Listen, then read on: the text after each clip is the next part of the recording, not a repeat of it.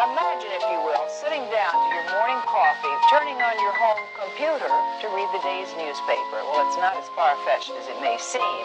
In fact, both local San Francisco papers are investing a lot of money to try and get a service just like that started. Science editor Steve Newman reports on one person already using the brand new system.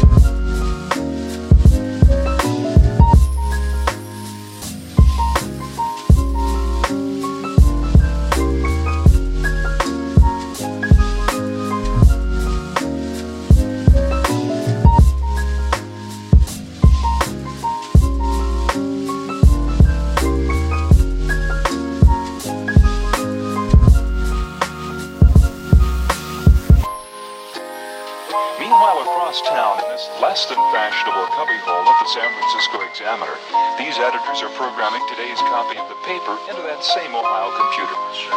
When the telephone connection between these two terminals is made, the newest form of electronic journalism lights up Mr. Howard.